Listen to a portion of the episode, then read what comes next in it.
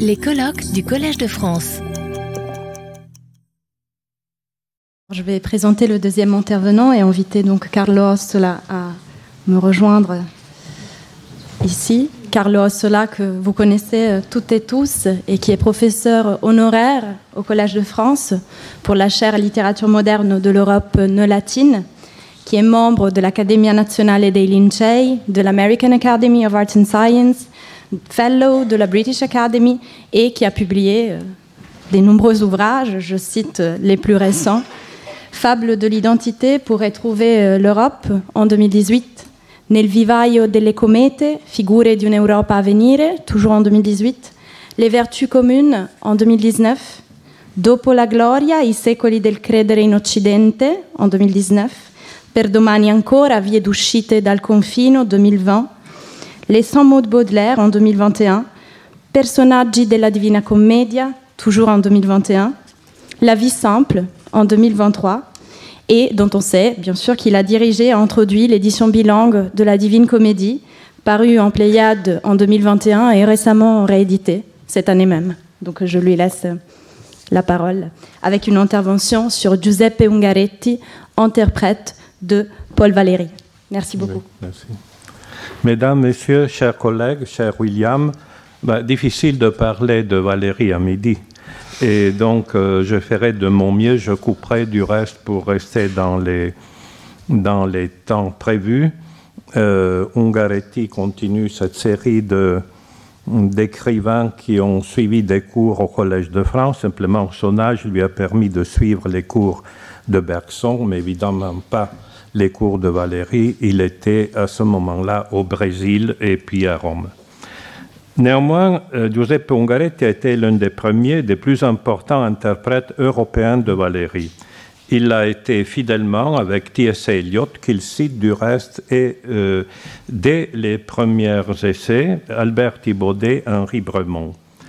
Il se présente dans sa correspondance avec Jean Paulhan une correspondance importante, comme celui qui a introduit Valérie en Italie et qui précide aux recensions et à la réception du poète français dans la péninsule. Euh, ce sont des lettres qui vont de novembre 22 au printemps 26. Je cite quelques extraits. Valérie est rentrée hier d'un voyage, de commis voyageur en pensée. Commis voyageur en pensée, c'est la formule qu'Ungaretti euh, adoptera pour euh, son expérience même d'écrivain. Donc euh, il y a là une référence directe et presque une identification. Est-ce que je peux lui montrer Alla Noia C'est l'un des poèmes importants d'Ungaretti et nous verrons que ce cette idée d'ennui euh, va euh, tisser euh, le dialogue avec Valérie. fin mars 25, Gargiulo prépare un article sur Valérie. C'est toujours la correspondance avec Polan de premier ordre. Et dans quelques jours, la Stampa, journal de Turin, en publiera, en publiera un autre de Tchéquie. La renommée de Valérie grandit tous les jours et puis ici, nous avons l'élément important. Depuis Baudelaire, c'est l'œuvre poétique qui a le plus de retentissement dans le monde. Elle est d'une matière qui dure. Ungaretti euh, n'a jamais voulu trop insister sur le parallélisme qu'il voit dangereux, Malarmé Valérie, mais il a préféré, toujours préféré, d'évoquer Baudelaire, et nous verrons à la fin, si j'ai le temps, euh, les raisons euh, de cette filiation hypothétique. Et euh, d'autre part, il souligne également qu'il est dangereux de penser à Valérie, c'est une lettre de l'avril 25, toujours à Poland, comme l'auteur de pensées éparses dans ses notes ou dans sa conversation.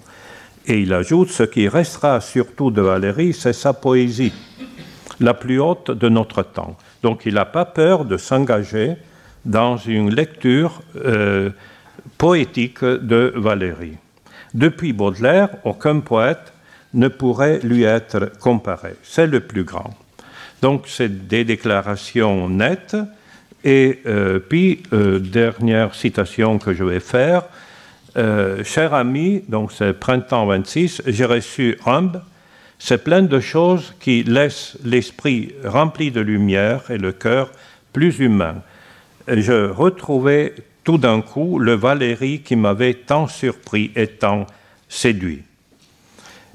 L'homme vivant, le plus profond et le plus précis. Je souligne la, euh, la priorité que Ungaretti donne à l'homme vivant le plus profond et seulement à la fin le plus précis. Alors, ce sont des éléments que je pourrais développer. Euh, je les laisse à votre méditation. Euh, j'ajouterai du reste que le même jour, il écrit à Apollon pour une autre raison.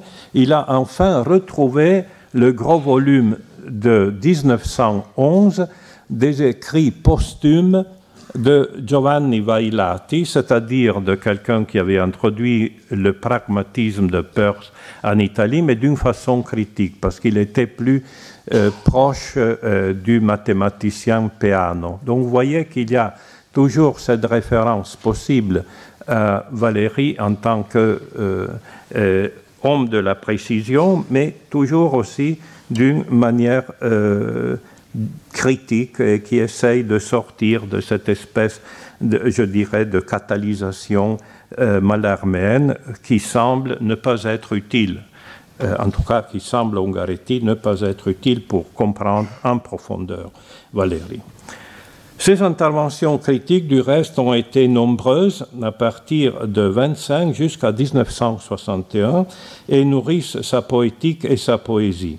Je cite euh, simplement euh, La rinomance à la renommée de Paul Valéry, 1925, un article très important sur lequel je vais revenir va citato Leopardi pour, pour Valéry, c'est-à-dire est-ce que Leopardi, et notamment le Zibaldone, est un modèle pour comprendre Valéry? Et puis, absolument essentiel, l'introduction à la traduction italienne de Palinos en 32, et puis, bien sûr, euh, plusieurs articles, notamment euh, État de la prose française en 1927, où il parle longuement de M. Test, et il conclut euh, Là, Valérie est directement dirigée au sommet où art et science se fondent lieu d'une parole ailée. Alors, vous voyez que euh, ces, euh, ces textes sont euh, non seulement nombreux, il est naturel de le trouver dans la, la, première déclaration de poétique personnelle, Punto di Mira, ou si vous voulez, point de fuite, rédigée en 1924 et qui est rédigée à l'époque comme préface à la réédition du Porto Sepolto. Donc il fait déjà une déclaration de poétique où euh, Valérie est mis dès la première ligne au centre euh, de sa propre poétique, c'est-à-dire de la poétique euh, d'Ungaretti. Il primo compito dell'artista è di far luce in sé.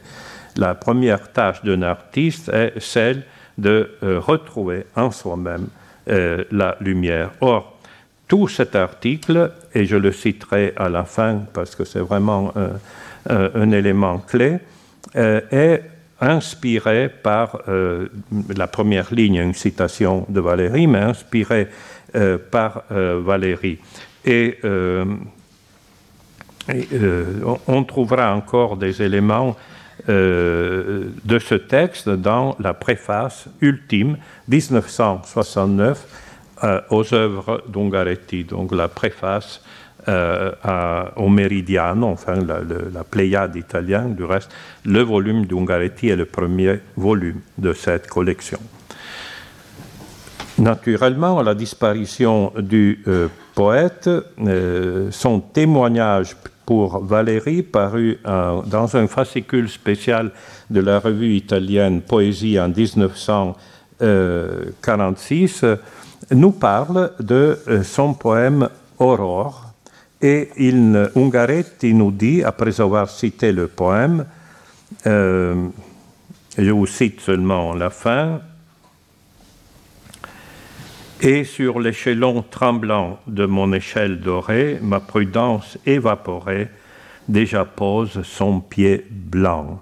Eh bien, Ungaretti euh, retient l'attention du lecteur sur l'adjectif blanc. Déjà pose son pied blanc. Blanc, mais qui sait plus aujourd'hui faire d'un adjectif ses propres délices.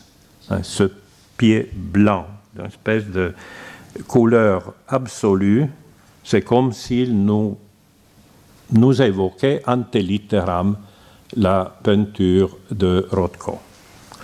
Et, tout le texte est dans, cette euh, mouvance, c'est-à-dire celle de faire sortir Valérie du mal aigu de la précision.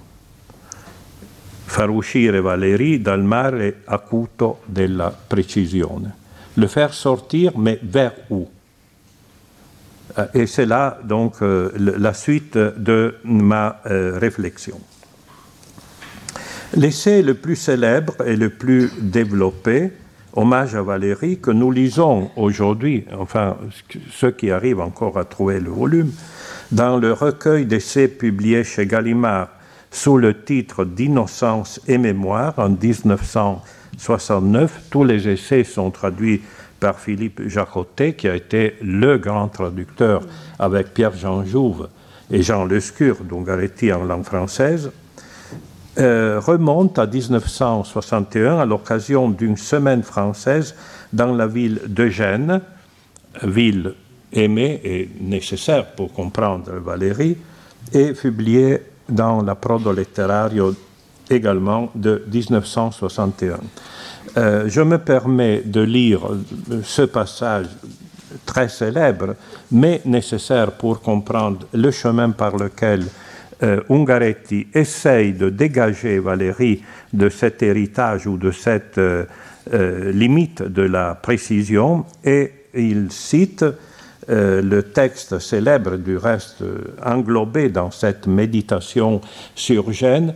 N'oublions pas que Gênes est le cœur de la réflexion poétique d'un certain nombre de poètes italiens, mais qui ont compté dans la culture européenne. Tout d'abord Campana, puis Eugenio Montale, entre les deux Valérie, et ensuite Giorgio Caproni. C'est comme, euh, euh, comme le dirait Benjamin, les passages de Gênes sont à peu près comme les passages de Paris pour la poésie, la première partie du XXe siècle. Eh bien, le texte célèbre, dont je voudrais simplement citer la partie finale pour euh, souligner qu'elle est, pour Ungaretti, la clé pour, euh, entre guillemets, sauver Valérie de ses, euh, de ses, obsessions de rigueur. Italianita égale simplicité de vie, nudité intérieure, besoin réduit au minimum, goût du réel poussé à l'essentiel, fond sombre et légèreté, mais toujours attentive, insouciance et profondeur, secret. Tendance aux limites, passage immédiat ad infinitum. Mais je pourrais faire le commentaire en l'appliquant aux différents moments de la poésie d'Ungaretti et peut-être aussi de Valérie pour chacune de ces définitions antithétiques. Vous voyez qu'il s'agit d'antithèse. La seule qui n'est pas euh, antithèse, c'est la dernière, passage immédiat ad infinitum, c'est-à-dire l'oxymoron. L'oxymoron est le passage immédiat à l'infini, et c'est là que Ungaretti essaye de trouver une clé pour euh, relancer la euh, poésie de Valérie.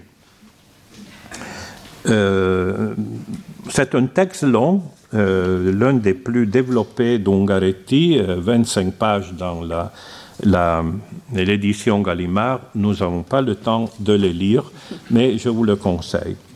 Euh, venons maintenant au sujet spécifique de notre colloque, à savoir les cours de poétique publiés par William Marx. Je voudrais m'arrêter sur un passage célèbre de ces cours dont les conséquences doivent être approfondies, à mon sens. Il s'agit du cours du samedi 5 euh, février 1938 et, c'est euh, le cours auquel on a donné à juste titre euh, je dirais l'emblème, le titre, La philosophie est une affaire de forme. Bien évidemment, la philosophie est une affaire de forme, on a parlé ce matin et certainement on en parlera encore. Mais quel type de forme?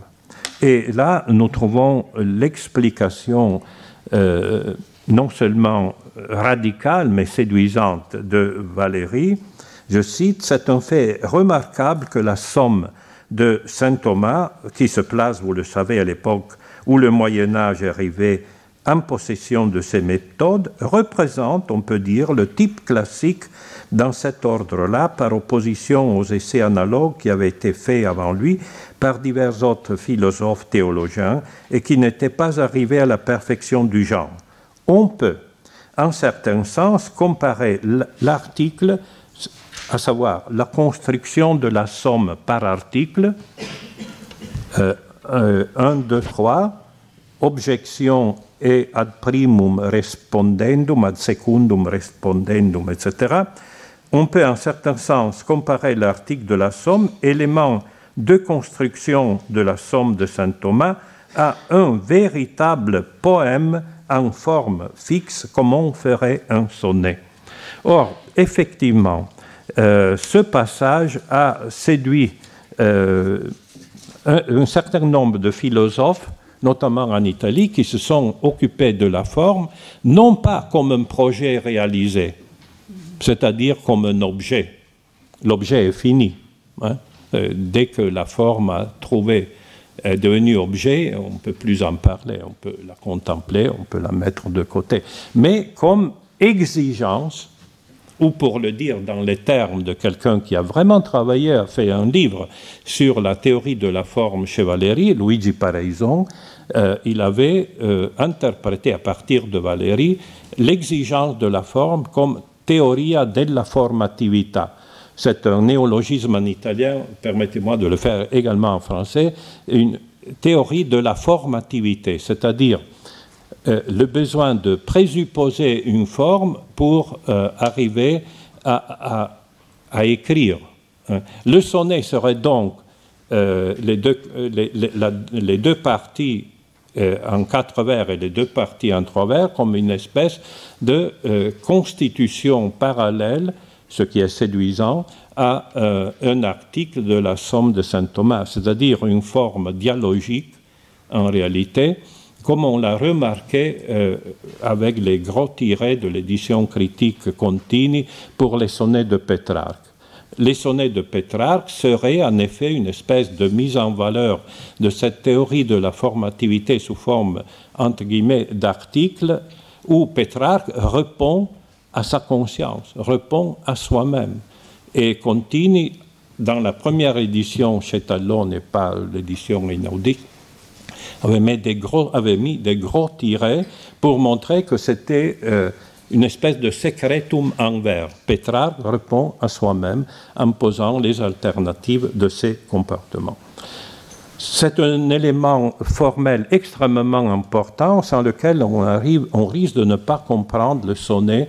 On l'a transformé peut-être trop dans un élément lyrique, alors que surtout il s'agit vraiment d'une réponse à l'exigence de la constructivité euh, pour arriver à une forme. Du reste, euh, euh, au commencement de la matinée, Claudine a cité Calvino. Bien Calvino disait un grand poète, Zanzotto, qui lui avait envoyé son hypersonnet, hypersonetto, disait Calvino, j'aime bien ce hypersonetto parce que je crois à la contrainte de la forme, littéralement je crois, à la contrainte. Du reste, il le met en français, contrainte, parce qu'il cite que non.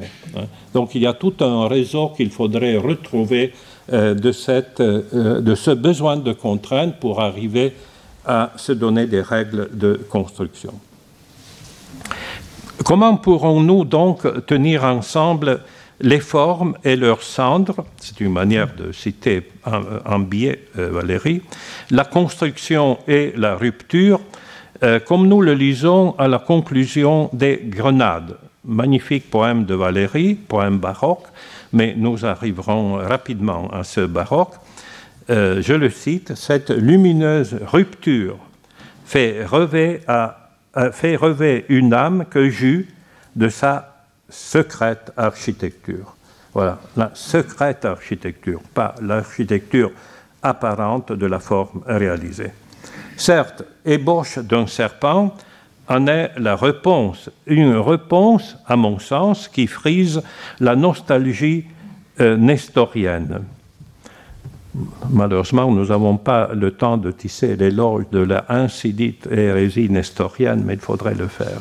Et qui frise donc cette euh, nostalgie nestorienne, et c'est un poème qui représente l'incarnation comme une chute par nuit d'un Dieu qui souffre de sa vaine perfection. Euh, je cite seulement un passage où on le voit, c'est du reste tellement célèbre, mais j'aime bien citer parce que Valérie doit être présente par sa parole, pas par la nôtre. Ô vanité, cause première, celui qui règne dans les cieux, d'une voix qui fut la lumière, ouvrit l'univers spacieux. Comme las de son pur spectacle, Dieu lui-même a rompu l'obstacle de sa parfaite éternité. Dieu même a rompu l'obstacle de sa parfaite éternité, il se fit celui qui dissipe en conséquence son principe en étoile son unité. Je crois qu'un vrai nestorien pourrait souscrire, précisément parce que l'incarnation dans cette euh, tradition chrétienne, l'incarnation est une présence qui doit être couverte par le manteau de la première personne, c'est-à-dire de Dieu. On est le Christ incarné, mais c'est, comme Valérie le dit précisément, c'est euh, une espèce d'obstacle. Dieu lui-même a rompu l'obstacle de sa parfaite éternité. Il doit pouvoir se contempler, ne fût-ce que dans une forme incarnée qui n'est pas parfaitement la, euh, la, la, divinité, mais en est la présence.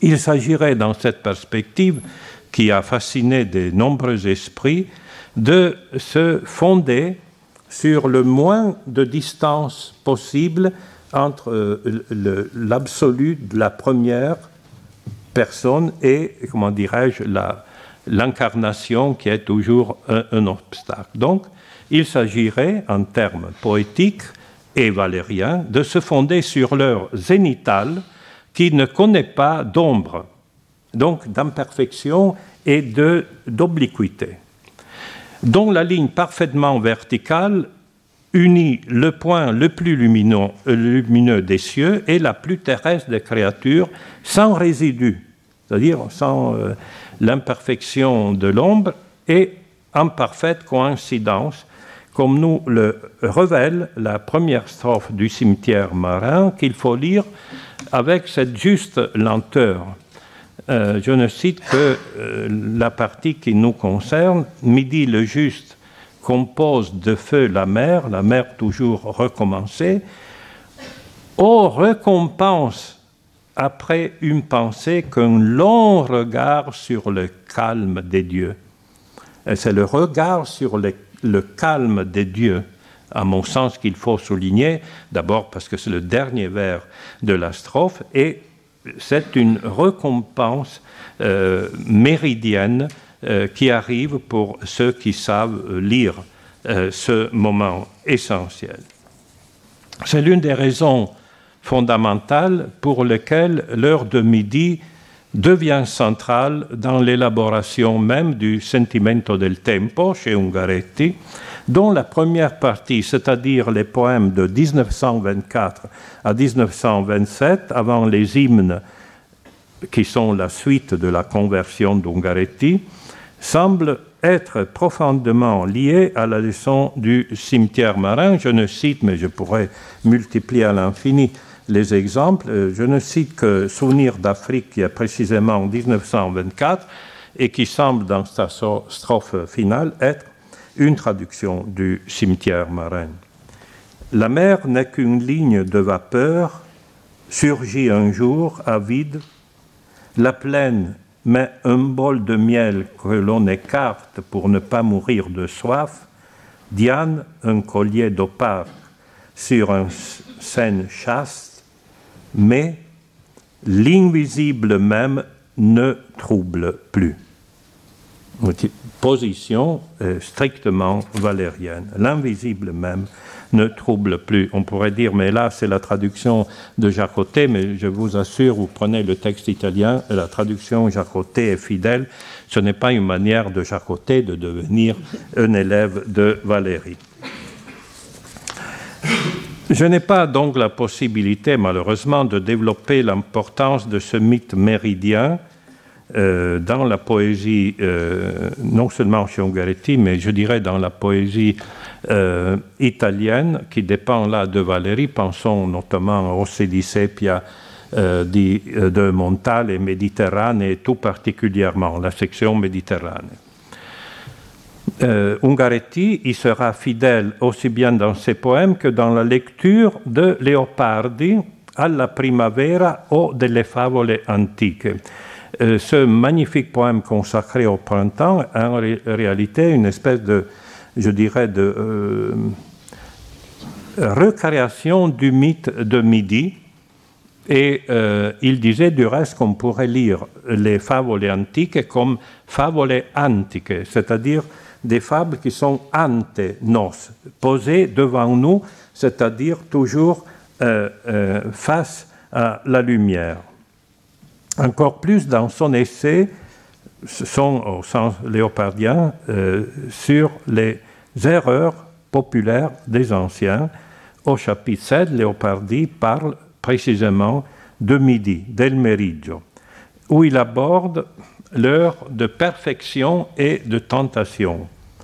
Et là, je crois que c'est une manière, surtout si on pense à l'ébauche d'un serpent, de lire en profondeur, Valérie, midi n'est pas seulement l'heure de la révélation, mais c'est surtout l'heure de la tentation. Le diable Keteb, le, chef de tous les diables, nous attaque à midi précisément parce que nous n'avons plus d'ombre et donc nous n'avons plus de défense. Et on pourrait arriver, là euh, je suis obligé d'être bref, on pourrait arriver de Leopardi Ungaretti et encore plus à la thèse de... Euh, à la thèse de Caillois, euh, que j'ai publiée du reste. Elle était dispersée dans des articles, thèse de 38-39, consacrée au démon de midi. Si j'évoque ici Léopardi à propos de Valérie, c'est pour une raison supplémentaire. C'est parce que Ungaretti, en rapprochant constamment les cahiers de Valérie Ozzibaldone de Léopardi, essaye de libérer Valérie, donc euh, la série des cahiers qui sont publiés successivement, essaye de libérer Valérie de la contrainte euh, que Valérie même avait établie euh, et affichée, la contrainte Malarmé Valérie, pour le situer dans une lignée qui lui semble plus profonde, remontant à une autre rigueur, à savoir à la rigueur janséniste de Racine. Ça, c'est la grande thèse de Ungaretti. Et euh, je reprends euh, la citation de son essai qui sera encore publié, comme je vous ai dit, en 69 pour ouvrir ses propres poèmes. Et il dit, je traduis de l'italien, un sentiment et une interprétation moderne de la réalité existent. Et Valérie m'aidera à euh, mettre en, au clair ma pensée. Et il cite un article publié dans la Nouvelle Revue française de 1924, euh, un article de Valérie qu'il cite en français et que je cite en français. Voilà la, la, la phrase de Valérie. Jamais Racine, par exemple, quand il a écrit son illustre vers dans l'Orient désert qu'elle devint mon ennui, ne sait imaginer de peindre autre chose que le désespoir. Mais l'accord magnifique de ces trois mots, quand le temps le transporte et le fait traverser, fait traverser le XIXe siècle, trouve un renforcement inattendu et une résonance extraordinaire dans la poésie romantique. Dans une âme de notre époque, il se mélange, ici c'est toujours Valérie qui parle, merveilleusement à quelques-uns des plus beaux vers de Baudelaire.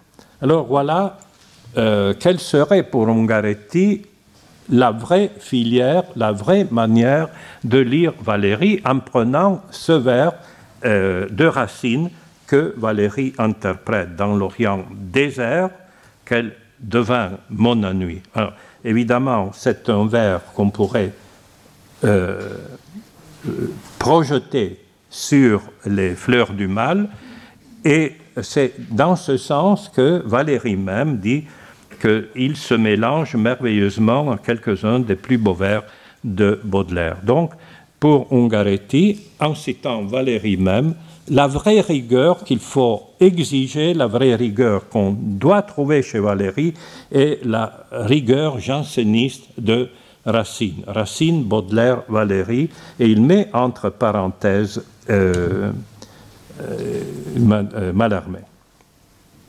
On reconnaîtra facilement ici le besoin ou la tentation de reconduire Valérie à Racine à la rigueur euh, janséniste et baudelairienne des abîmes, des gouffres, des néants, plutôt qu'à l'obsession de la précision malarméenne dont Ungaretti voyait toutes les limites d'un froid exercice intellectuel. Venons à la conclusion. Ungaretti lui-même nous aide à sortir de cette impasse. Euh, on ne peut pas non plus nier, on vient du reste euh, de le voir. Il y a un moment où on doit enterrer euh, Valérie, après 1945. Et Ungaretti a vécu ça, et on ne peut pas nier que c'est l'un des points qu'il faut aborder si nous voulons faire ultérieurement vivre la création de Valérie. eh bien, comment il en sort? En 1934, quand il écrit cette ébauche que j'ai déjà citée de préface à ses œuvres, et qu'il maintiendra jusqu'à la fin, c'est-à-dire jusqu'à Ragioni di una poesia, euh, mm, il cite euh, un passage qui est célèbre, mais dont on n'avait pas euh, souligné la dérivation. Eh bien, ce passage est un passage important parce qu'Ungaretti dit je le cite toujours dans la traduction de Philippe Jacotet, qu'est donc le rythme dans le vers C'est comme les spectres d'un corps qui accompagnent en dansant le cri d'une âme.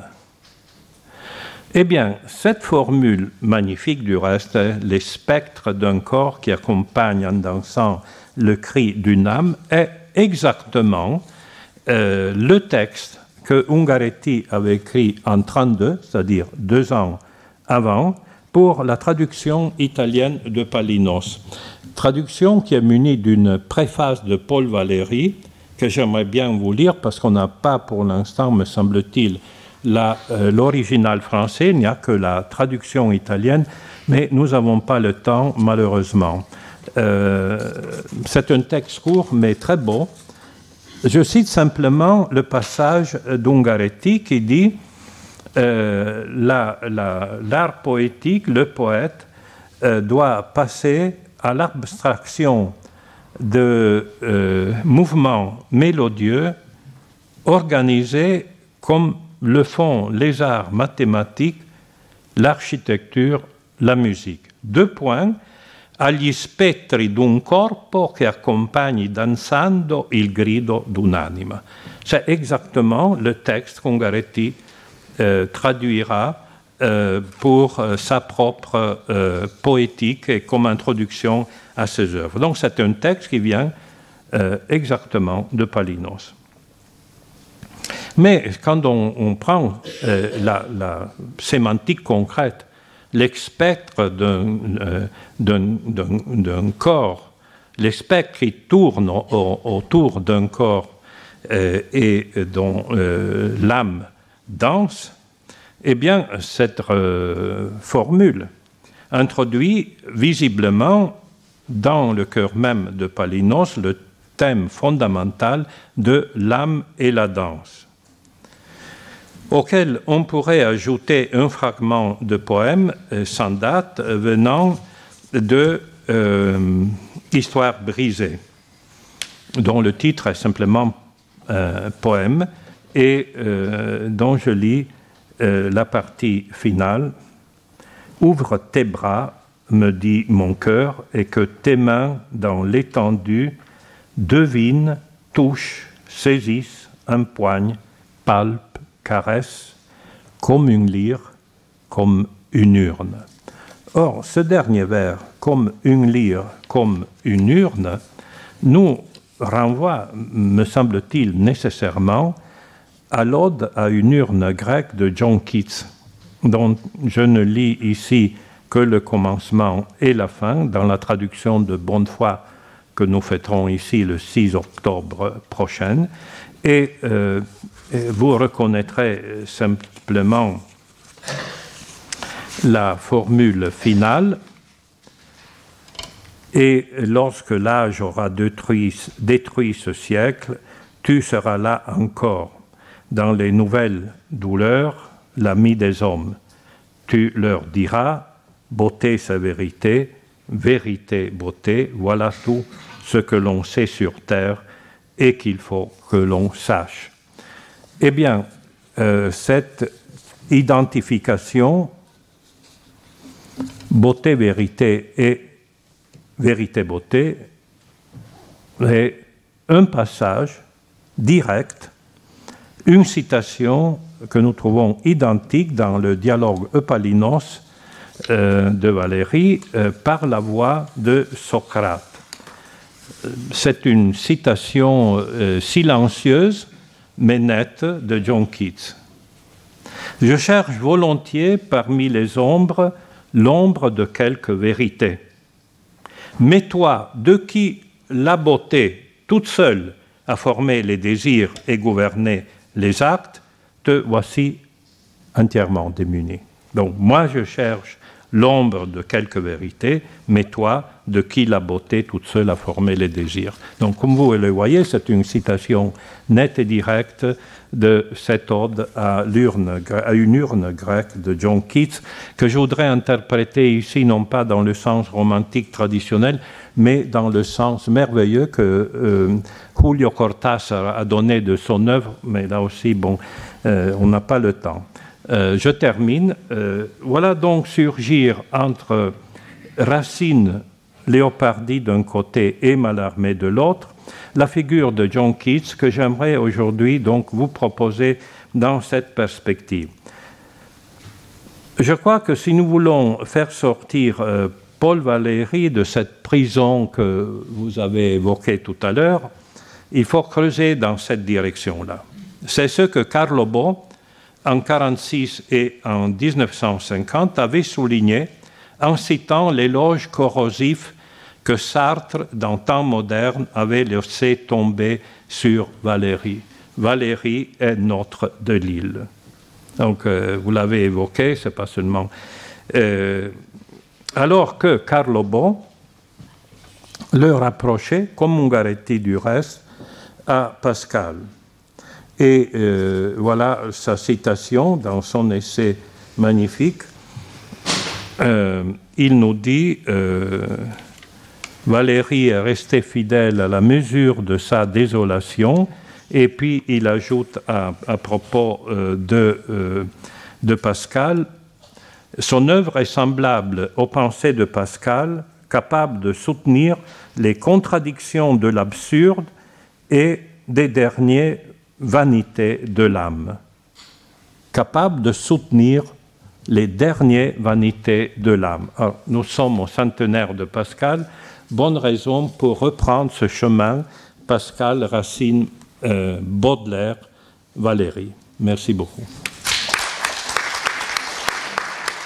Retrouvez tous les contenus du Collège de France sur www.colège-2-france.fr.